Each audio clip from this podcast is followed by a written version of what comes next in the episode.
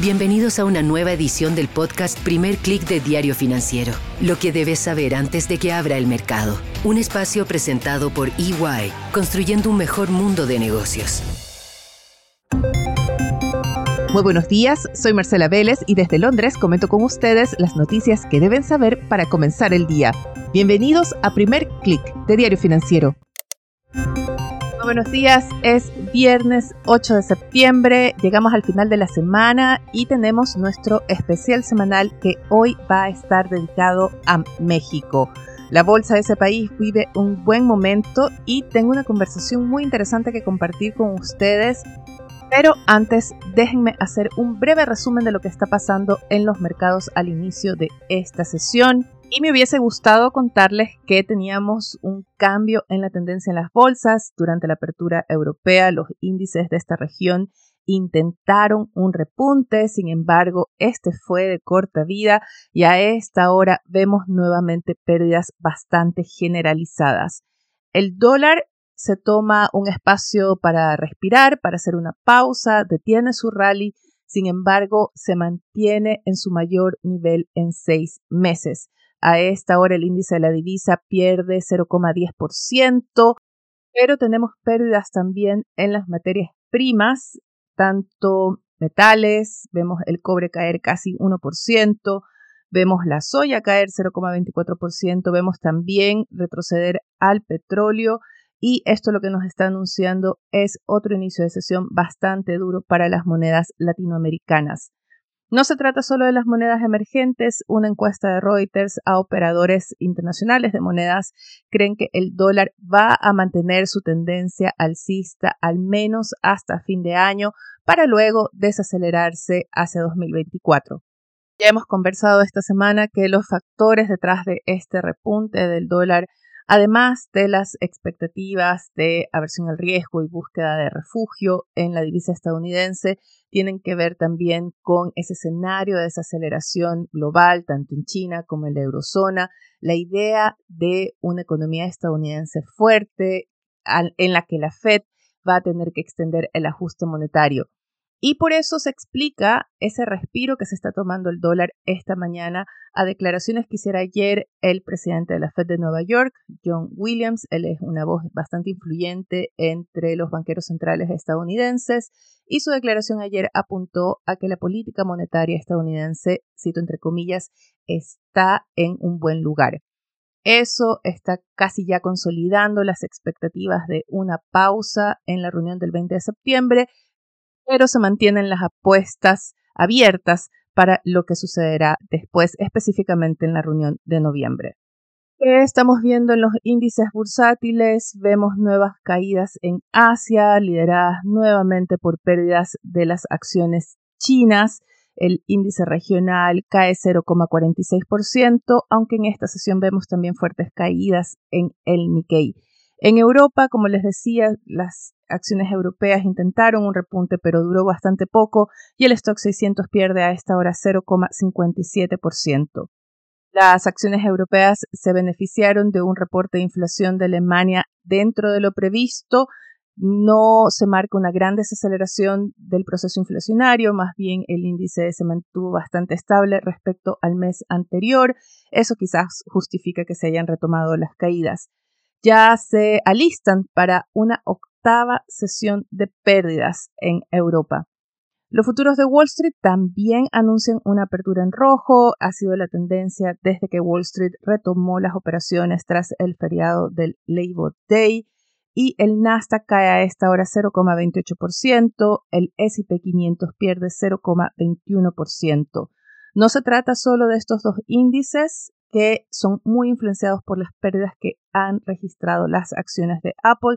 Vemos esta mañana también una caída similar del Dow Jones. ¿Por qué mencionó Apple? Recuerden que es la empresa con mayor peso tanto en el Nasdaq como el SP 500 y en los dos últimos días acumula una caída de 6,4%, ha perdido unos 200 mil millones en capitalización de mercado ante los reportes de que Beijing quiere avanzar o planea más bien avanzar con esa restricción del uso de productos de Apple, no solo smartphones, pero también iPads, también computadoras personales de Apple.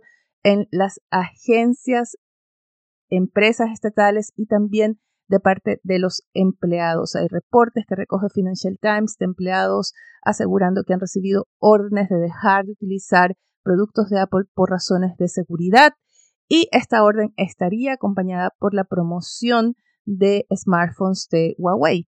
Los reportes golpean a Apple cuando está por lanzar el iPhone 15. Hay que ver si la campaña de Beijing se extiende más allá de eh, los dominios de empresas y agencias estatales y hay una especie de campaña nacionalista que afecte también el consumo de productos de Apple en sectores privados de la economía.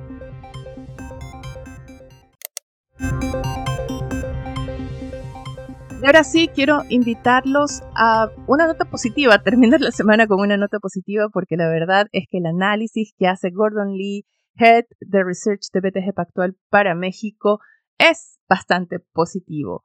Las acciones mexicanas han subido más de 18% en lo que va del año, son como un oasis en medio de las caídas que han tenido los mercados. Hay mucho optimismo respecto a la economía de este país, donde las proyecciones de crecimiento se están ajustando recurrentemente al alza.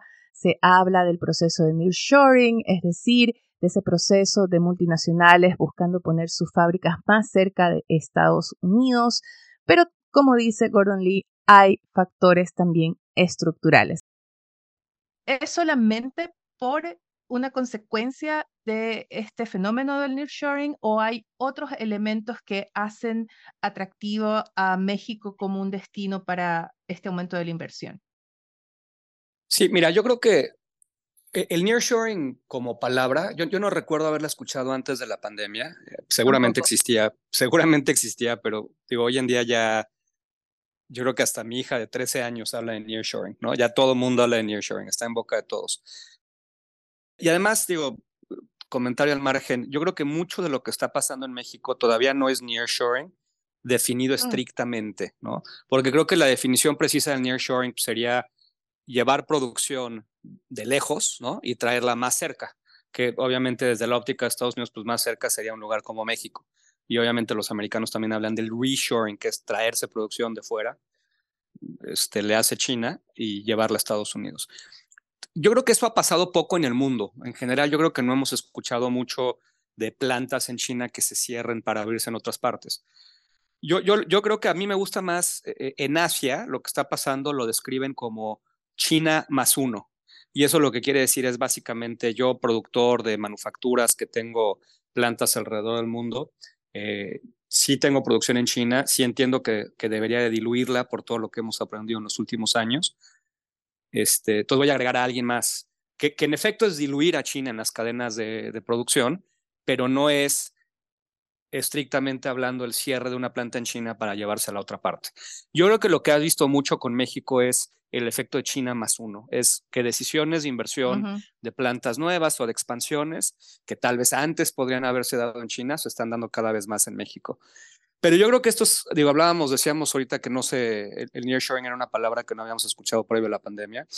Este proceso eh, de, México estableciéndose como una alternativa global para manufacturas es algo que realmente México, yo diría, comenzó eh, de, forma eh, como política económica, digamos, eh, no voy a decir política industrial porque creo que no llega tanto, pero de política económica, a partir de los principios de los 90, cuando empezó a firmar varios tratados de libre comercio, el primero de hecho con, con Chile en el 92, pero que obviamente en ese momento llegó a su máxima expresión en lo que era NAFTA, que entró en vigor en el 94, y que a lo largo de los años se volvió en una, en una red de tratados de libre comercio eh, solo superada por la de Chile. De hecho, México es el país con el segundo país con más tratados de libre comercio, este, incluyendo la Unión Europea, está negociando uno con el Reino Unido, tiene obviamente USMCA, lo que sustituyó a NAFTA, tiene tratados de libre comercio con la Alianza del Pacífico, que incluye China, eh, perdón, Chile, y con varios países en el, en el, en el, en el Pacífico, en el Pacífico Asiático, a través de TPP también. Algo así como 65% del GDP global comercia con, con México libre de aranceles. Y eso, eso es algo que yo creo que, digamos que México llevaba años desarrollando, em, que, que, de alguna forma tuvo una pausa en la entrada de China a la OMC y que realmente empezó a recobrar o retomar fuerza, yo diría, mm, un par de años antes de la pandemia y la pandemia lo aceleró. Entonces yo creo que el fenómeno del nearshoring definitivamente está ayudando a México, pero no es que de repente México se volviera alternativa eh, para este tipo de, inversión post pandemia. Yo creo que lo que, ha, lo que ha pasado es que ha acentuado una tendencia que ya se venía viendo desde hace tiempo, ¿no? Pero ¿no crees que de los países que se pueden beneficiar de ese China más uno, México está mejor posicionado que decir, por ejemplo, otros países en Asia, otros países del sudeste asiático? Sí. mira, yo creo que en general, o sea, yo diría hay, hay cuatro o cinco ganadores claros, ¿no? De lo que está pasando. México es uno de ellos sin duda, los otros yo diría que son India, Vietnam, Indonesia y posiblemente Malasia, ¿no? Esos para mí son, esos son los grandes. Em, pero el, a lo mejor el comentario o la razón del comentario es mi punto de vista muy particular. Lo que está propiciando esto sí, obviamente está acelerado por temas geopolíticos y, obviamente por la eh, un poco eh, revalorización de tener cadenas productivas no solamente eficientes en costo, pero también seguras, ¿no? Tener la, la, seguridad de que va a tener el producto. Pero también yo creo que al final obedece sobre todo a factores demográficos en China. O sea, yo creo que al final lo que está pasando es que el mercado laboral chino está, está viendo hoy el efecto de una decisión tomada a finales de los 70, que es el One Child Policy, ¿no? La política que, que limitaba a un niño por familia que, adoptó el Partido Comunista Chino hace ya prácticamente 50 años. Eso en los últimos cuatro o cinco años ha repercutido en un mercado laboral muy apretado, muy apretado. Los sueldos han subido mucho en China. Las curvas de, de, lo que te cuesta una mano de obra de manufacturas de México y China se cruzaron en el 2014 y no ha dejado de abrirse la brecha. Entonces yo creo que esto es algo que tal vez hubiera pasado, hubiera beneficiado a México de todas formas a lo largo del tiempo, pero creo que la diferencia es que esto lo está acelerando y lo está adelantando. Pero sí, sin duda, e, en ese fenómeno que hoy llamamos nearshoring, que se ha acelerado por los efectos de la pandemia, México sin duda es uno, yo diría, de los tres o cuatro países que en el mundo más se debe de favorecer, y yo diría probablemente el país afuera de Asia que más se va a favorecer. Y eso ha llevado, o al menos la velocidad que estamos viendo de aumento de la inversión también ha llevado a un ajuste al alza de las proyecciones de crecimiento, al menos para este año, no tanto para el próximo. Ya vimos que, por ejemplo, se corrigió de, eh, estaban primero en torno a 2, 2,6%, ahora se han elevado, o la mayoría de analistas eh, tienen un 3%, incluyendo el propio gobierno mexicano. ¿Cuál es la proyección que ustedes están manejando para este el próximo año o hacia adelante? Mira, las, las, proyecciones oficiales que tenemos en, BTG Pactual, y yo nada más, este, dicho sea de paso, yo soy el estratega de mercados, digamos, encargado de México, el Head of Research también de la parte de Equity Research de México. Eh, no soy el economista que se, ah, soy economista, pero no me dedico a hacer los pronósticos económicos de, de BTG Pactual. Entonces, el, los estimados de BTG Pactual están cercanos, yo diría, al, consenso que acabas de describir. Eh, creo que es 2.7, 2.8 este año y, algo cercano al 1,5 el año que entra, si mal no recuerdo. Te voy a dar mi punto de vista personal, este, que es, yo creo que desde e, este gobierno, el gobierno de López Obrador, que, en México le denominan la 4T, la, la, cuarta transformación, que es como él autodenomina su, su propio gobierno, en general es un gobierno que no ha sido del agrado, digamos, eh, ni de los mercados o analistas financieros. De los mercados, de hecho, sí. La realidad es que los, mercados financieros mexicanos se han comportado muy bien bajo su tutela, pero em, en general yo creo que no hay mucho amor por esta administración por parte de los que pronostican en mercados financieros y hasta, hasta recientemente tal vez yo diría también del sector privado, aunque eso yo creo que ha cambiado un poquito al punto al que iba es, es, es, es, curioso porque si uno ve los últimos dos, tres años, eh, el 2020 y 21 obviamente por temas de la pandemia son, son temas distintos, pero el 22, 23 y lo que yo creo que va a pasar en el 24 sí reflejan este patrón, que es, yo creo que por ese, esa falta de comunión, para ponerlo de alguna forma diplomática con el gobierno, me da la sensación que la gente que pronostica siempre este, opta por errar a la baja y a lo largo del año vas viendo cómo va subiendo ese consenso. por ajustando al alza. Exacto, digo, por arrojar un par de números. Yo recuerdo perfectamente, exactamente hace un año, el consenso esperaba que México creciera 2,5% en el 22 y acabó creciendo casi el 4%. Este año arranca la expectativa de PIB del 0.7 y como mencionas, ya estamos en 3 y si ves las revisiones más de, proyecciones más recientes ya está arriba de 3, de, 3, yo creo que va a acabar en 3,5. Entonces yo creo que posiblemente veamos algo parecido en el 24 y, parte es, es este, este, fenómeno del nearshoring o, o, de estas inversiones, eh, aunque mucho yo creo que también es subida en, en exportaciones, o sea, digamos que la primera, de, si, si yo tengo si yo tengo plantas en México, mi primera decisión, si es que voy a producir más en México, tal vez incluso antes de ampliar, es producir más en México. Si yo tengo capacidad que ociosa en México, la voy a maximizar. Y yo creo que eso lo hemos visto y se ha visto reflejado a través del crecimiento consistente que has visto en exportaciones de manufacturas. Eso sigue creciendo, no a la velocidad de hace año y medio, pero sigue creciendo a una velocidad bastante atractiva. Pero sumado a eso, yo diría, hay, hay dos factores adicionales que están impulsando esas mejoras en, las expectativas de crecimiento. Una es em, el turismo. El turismo hoy representa 10% del PIB y, desde la pandemia está creciendo eh, de forma importante. Y nada más para ponerlo en contexto, 10% del PIB es el doble de lo que representa el petróleo. Eh, se piensa muchas veces que. México es una economía petrolera, no lo es tanto, y, el turismo es el doble importante. Pero lo otro es, es, es el consumo. La economía doméstica está muy fuerte. Estamos viendo niveles récord de empleo formal y obviamente la inversa de eso, que es una tasa de desempleo eh, mínima histórica. Estamos viendo incrementos de sueldos reales importantes, mucho yo creo que por las dinámicas del mercado laboral, también yo creo que impulsado en parte por una política muy activa que ha tomado este gobierno desde el comienzo de incrementar de forma importante el salario mínimo.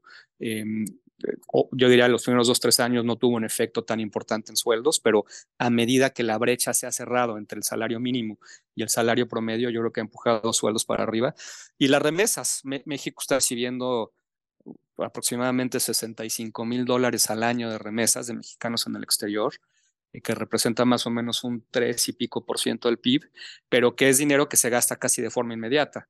Entonces yo creo que todo eso se ha conjuntado eh, de tal forma que, que, la economía en general no solamente es la parte de manufacturas, no solo es la parte de exportación, pero la economía en general realmente eh, pues, tenga esta dinámica positiva, ¿no? De la mano de una economía americana que parece estar este, superando todas las expectativas de que iba a haber recesión y parece que esa recesión nada más no llega, ¿no? me, hace sentido lo que dices porque eh, por ejemplo, escuchándote toda esa descripción que haces del dinamismo que hay en México, no se me hace compatible con las proyecciones que, por ejemplo, tiene el Fondo Monetario Internacional todavía hacia 2028 con un, una tasa de crecimiento promedio en torno a 1,8% para México en los próximos años. Entonces, como que no se me hace compatible y eh, me hace sentido ese sesgo a la baja que de alguna forma eh, mencionas. Pero a propósito, y ya vamos a ir más al tema de sectores y acciones, que yo sé que la gente que escucha el podcast también está ansiosa por llegar a ese punto, pero acabas de mencionar Estados Unidos y me pregunto si esa idea de que va a haber una desaceleración en 2024 está atada a la desaceleración, no digamos recesión, porque como dices no llega, pero una desaceleración de la economía estadounidense. ¿Cuán dependiente es México de ello? ¿Cuánto le puede golpear y comparado, ¿cuál sería el riesgo comparado, por ejemplo, con la desaceleración que vemos de China? Sí, mira, yo creo que hay algo de eso seguro, ¿no? Porque son, son dos economías muy vinculadas y que obviamente es, muy importante. dicen que cuando, cuando los Estados Unidos, a Estados Unidos le da gripa, a México le da pulmonía, ¿no? O sea, el, el nivel de integración entre ambas economías, pero de dependencia de alguna forma, y no me refiero a dependencia este, política, dependencia nada más por factores económicos de la economía mexicana para con la americana es muy importante. Em, digo, algo así como, em, y voy a arrojar unos números, pero creo que ayuda a poner todo en contexto. México es una economía altamente exportadora, ¿no? Si, si, si uno, una medida que, que, se utiliza mucho para medir cuán exportadora o, cuán integrada está una economía del comercio global es em, es, comercio total, que es la suma de importaciones y exportaciones en dólares, entre el PIB nominal. Chile, que es una economía muy abierta, ese número anda en, orden de los, del 60%. Pero Estados Unidos, que no es muy abierta, es como del 20%, Brasil, que tampoco es muy abierta, es del 25%. Ese número para México es 85, eh, se compara con, con, Alemania y se compara con, con Corea del Sur. Y de ese 80%, y esto también es una diferencia muy grande con el resto de América Latina, la gran mayoría, el 80%, son manufacturas.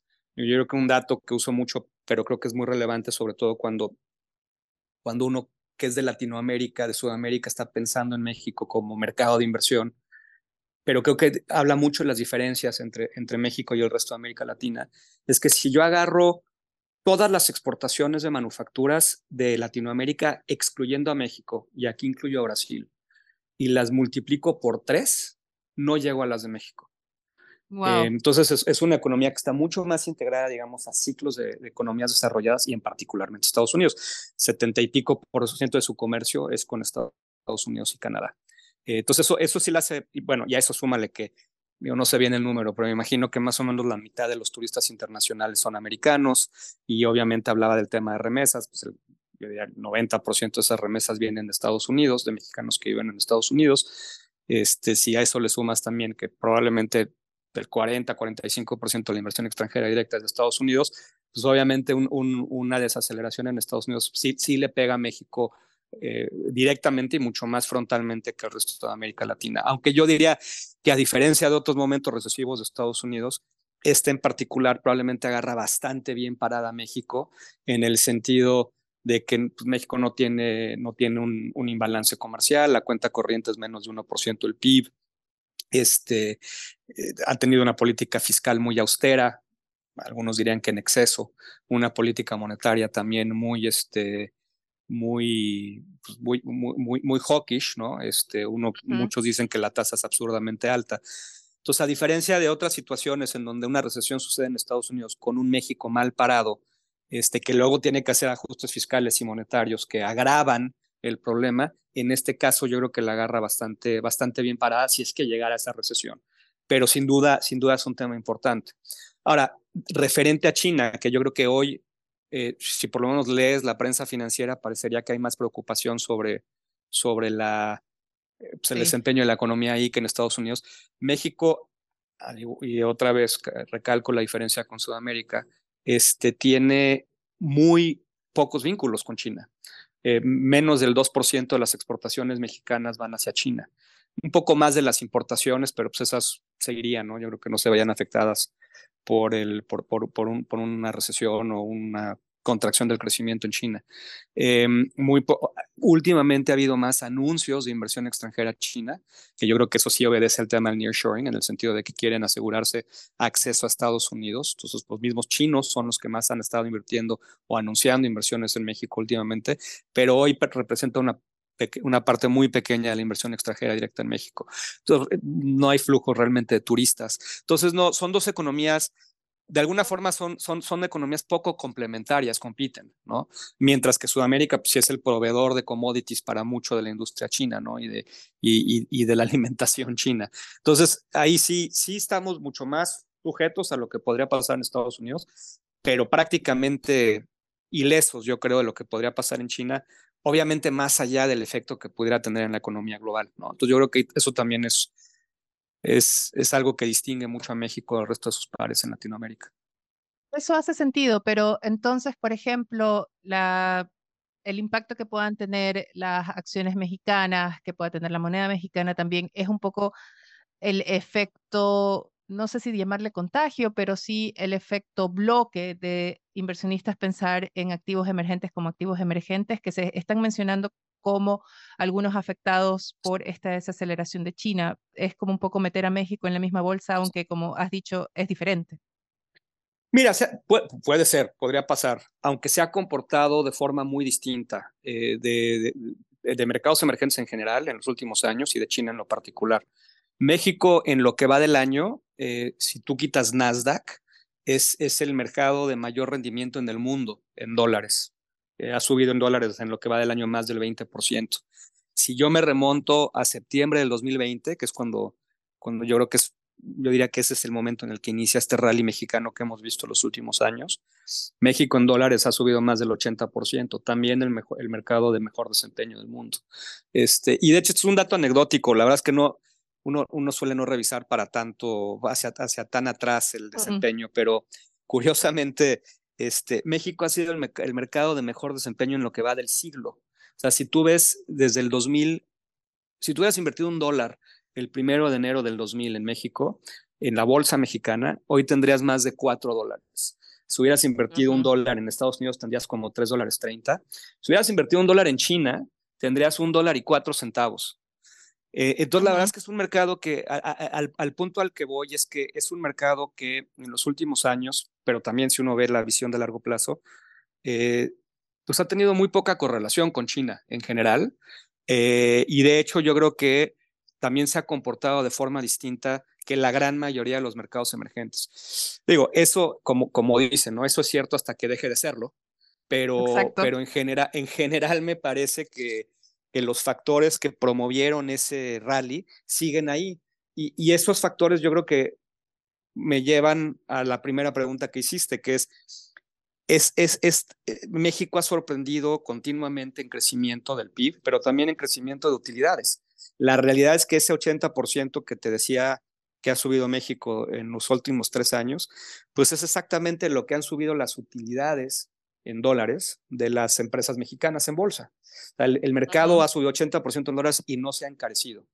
Y esa dinámica, eh, yo creo que es un poco una dinámica propia y que se está rigiendo por estos temas que hablábamos de los motores de la economía, que no deberían de verse muy afectados por lo que sucede en China. Entonces puede ser que si de repente hay sacudidas de mercado de corto plazo, pues, obviamente sí le va a pegar porque siempre hay un contagio financiero, pero yo creo que a la distancia y, y en el mediano a largo plazo, yo creo que esta tendencia que hemos visto debería de seguir porque este rally ha sucedido sin que México se encarezca y los motores que han impulsado ese rally, que es crecimiento económico y en utilidades, parecería también este, eh, seguir por un buen rato, por lo menos.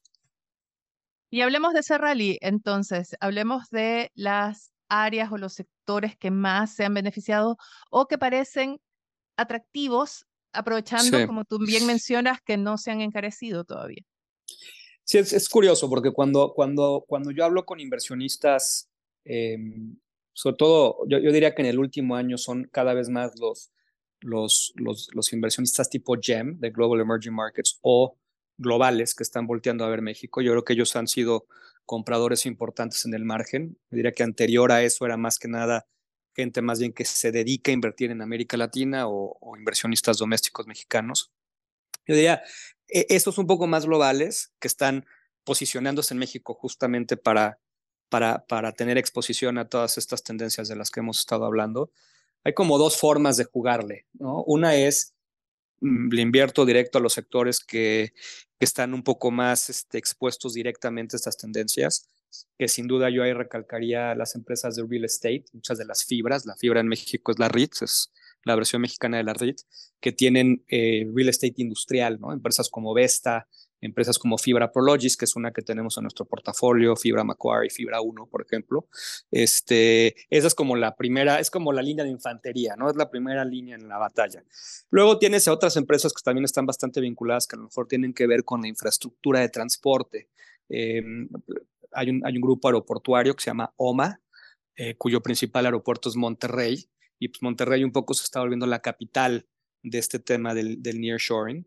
Eh, hay otra empresa que también tenemos en el portafolio que se llama Tracción, que es una empresa de logística, que también yo diría. Entonces, hay, hay, hay quienes lo juegan directamente, yo quiero exposición a este tipo de nombres, y hay otros que lo ven un poquito más global, diciendo, oye, esto es una tendencia multianual, posiblemente hasta de décadas. Este, estamos apenas en, si fuera esto fuera un partido de fútbol, en el minuto 10, falta mucho va a tener muchas derramas económicas bien importantes, va a seguir impulsando el consumo, probablemente va a contribuir a una mayor formalización del empleo, eso probablemente contribuirá a una mayor bancarización, que ese es un tema que siempre es, una de estas preguntas recurrentes de los enigmas que hay para una economía con un ingreso per cápita del de México, pues tendría que estar mucho más bancarizada, no lo está.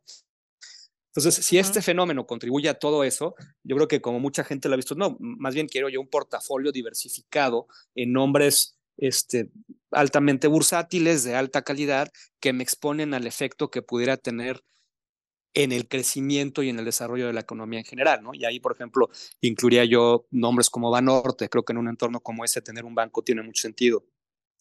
Incluiría alguna empresa, una acción de consumo, por ejemplo, que, que esa parte obviamente va muy bien. Acciones como Walmex, FEMSA, Alsea.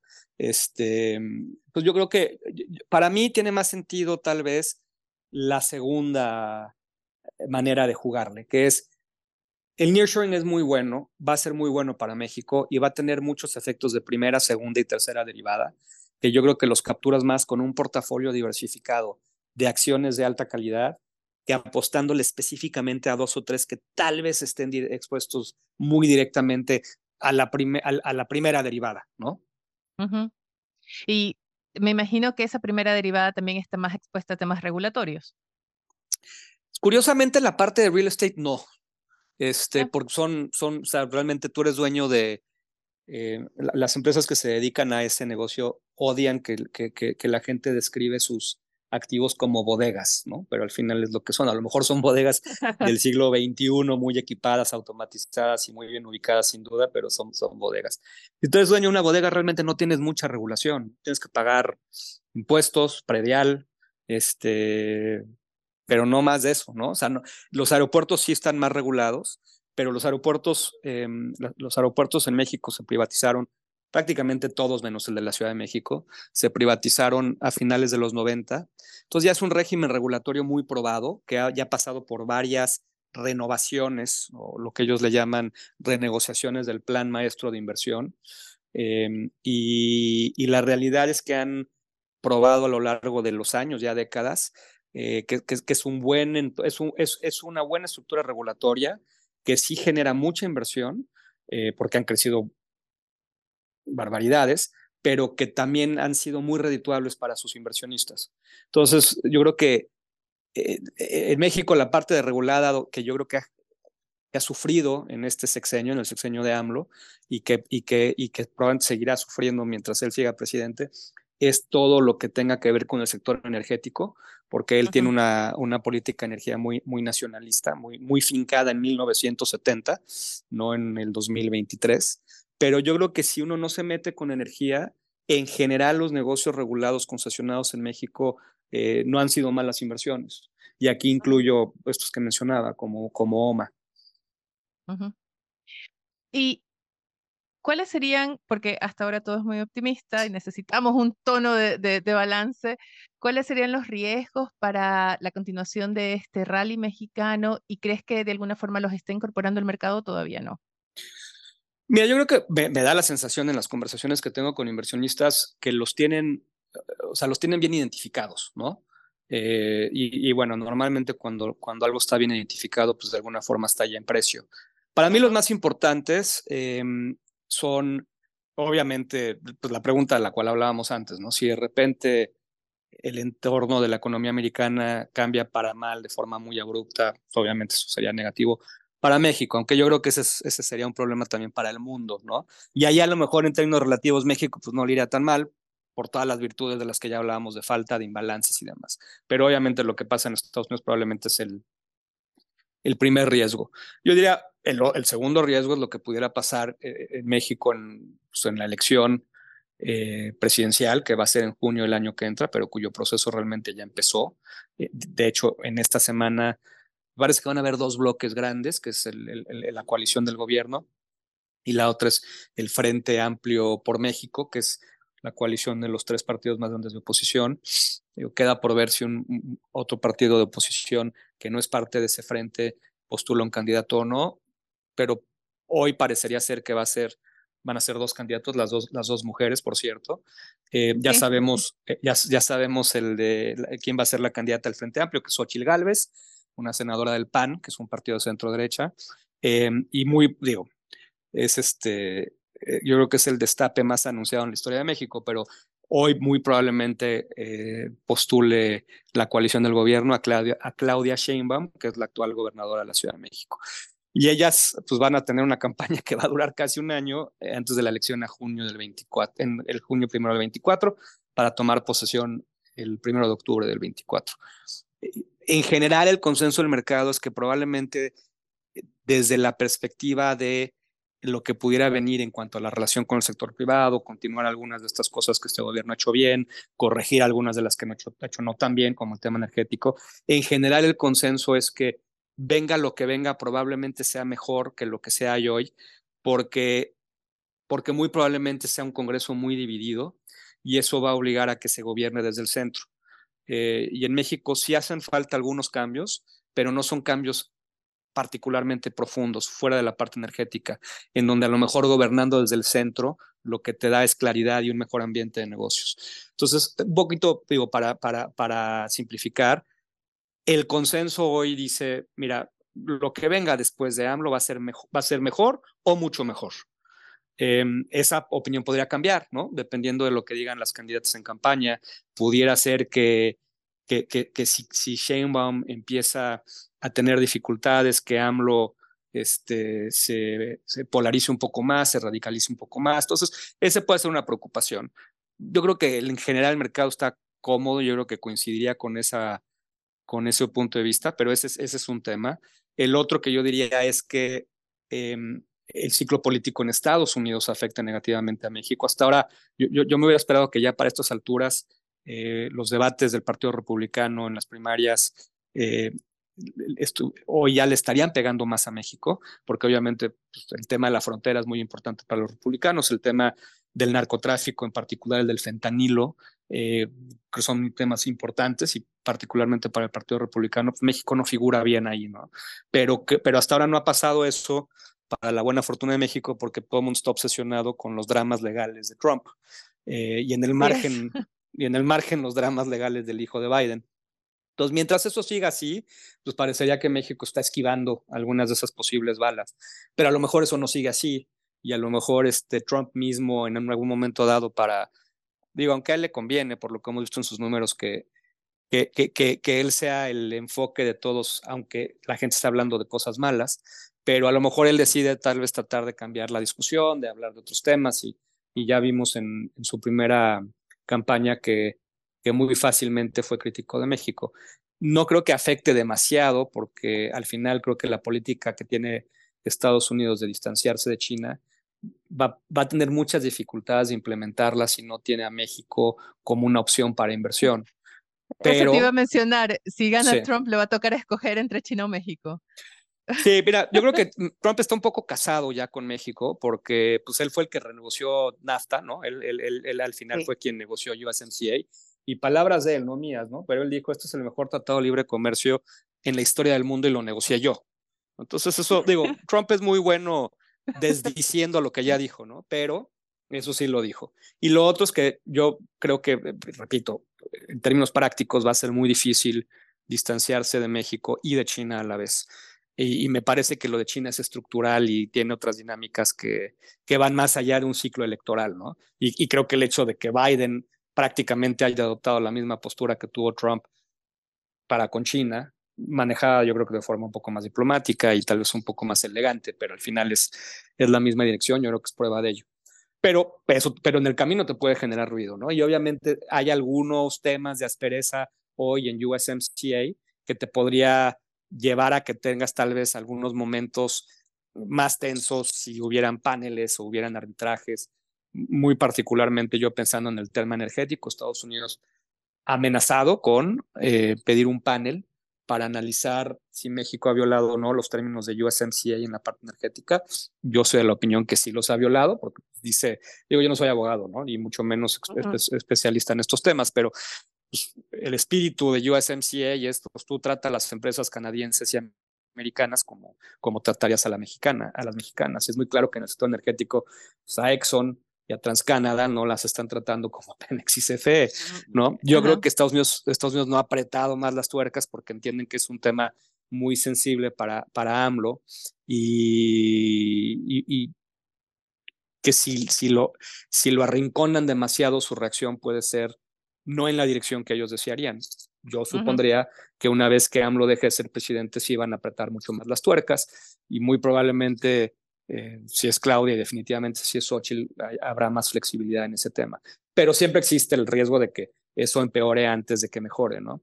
Y luego yo creo que para mí hay un tema de largo plazo que es muy importante, que ha quedado este, muy desatendido en esta administración, que hasta ahora realmente no ha tenido un efecto económico en sectores em, como el de manufacturas o el de turismo, que han sido motores importantes de la economía, pero, pero yo creo que es un problema bien importante que se debe atender, que es el tema de la inseguridad, ¿no?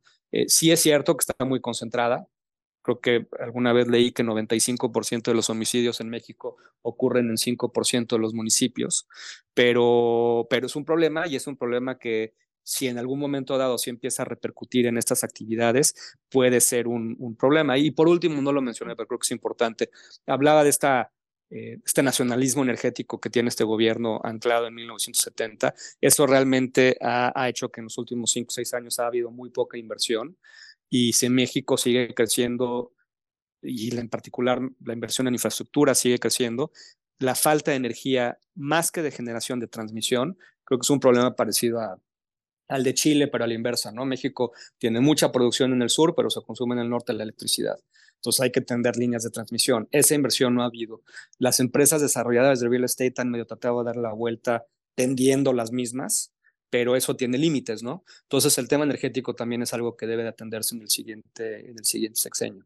Yo diría que esos son los principales. Creo que el mercado los tiene identificados. Tal vez el que el, que el mercado no, el, el tema que el mercado tal vez no le haga demasiado caso hoy es el tema de seguridad. Yo, yo creo que es bien relevante. Repito, no es un problema hoy. Claro.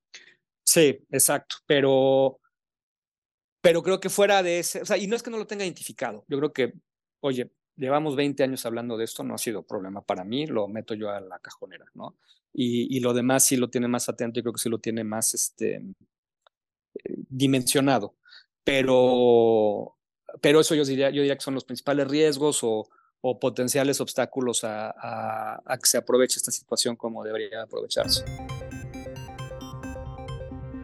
Aprovecho para rescatar lo que dice Gordon de tener una estrategia de inversión diversificada que es mejor que apostar por una o dos acciones. Esto ayuda a reducir el riesgo de sus portafolios de inversión.